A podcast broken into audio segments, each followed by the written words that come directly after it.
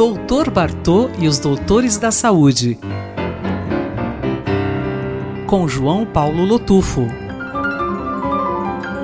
Olá, doutor Lotufo. A Agência Nacional de Vigilância Sanitária, Anvisa, pode dar ainda este ano um importante passo para a regulamentação do cultivo de maconha e de outras plantas controladas para pesquisa e uso medicinal?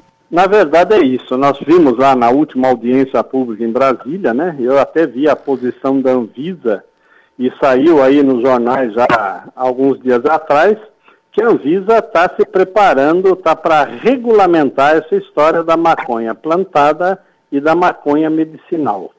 Vamos lembrar bem isso, que já falamos outras vezes. Não é a maconha medicinal, é o carabinoide medicinal, né? uma substância da maconha que pode ser uh, medicinal.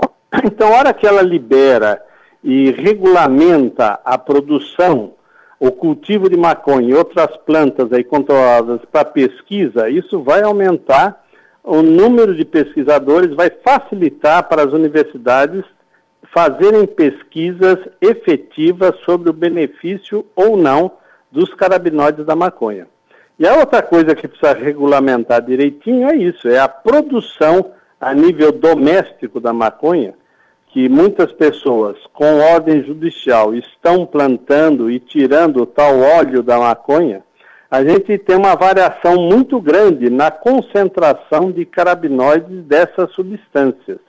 Então, na verdade, não sabemos quanto que essas mães estão dando de carabinoides para os seus filhos. Então, isso precisa ser bem estudado e bem acompanhado. Na verdade, essa é a questão da Anvisa, isso é o que a Anvisa tem que fazer e tem que regulamentar. Então, nós temos que aumentar o número de pesquisas e temos que aumentar aí uh, o controle da maconha usada a nível medicinal.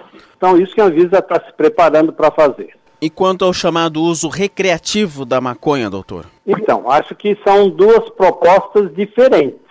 A tendência é separar a maconha, uso medicinal dos carabinoides, ou a produção a nível doméstico aí, ou a nível de, de pesquisadores para poderem plantar sem problemas com a justiça.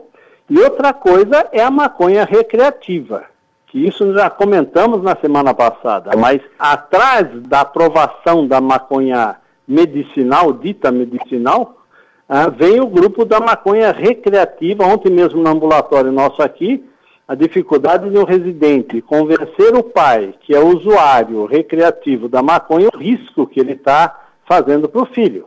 Porque se o pai usa, mais chance do filho usar precocemente.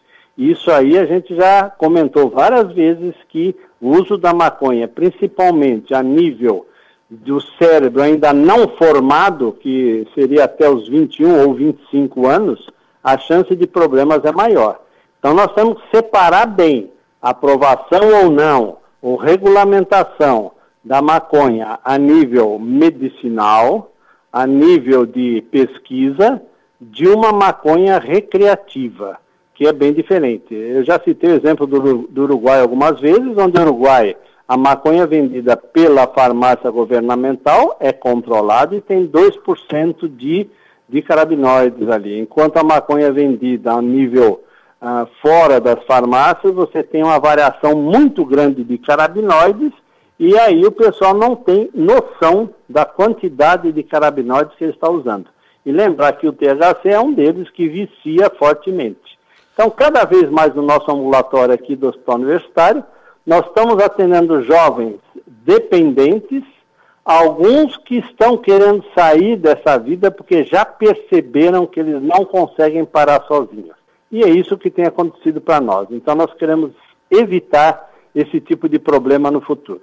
Na semana que vem tem mais informações do Dr. Bartô. Até lá. Obrigado, um abraço a todos. Fábio Rubira para a Rádio USP.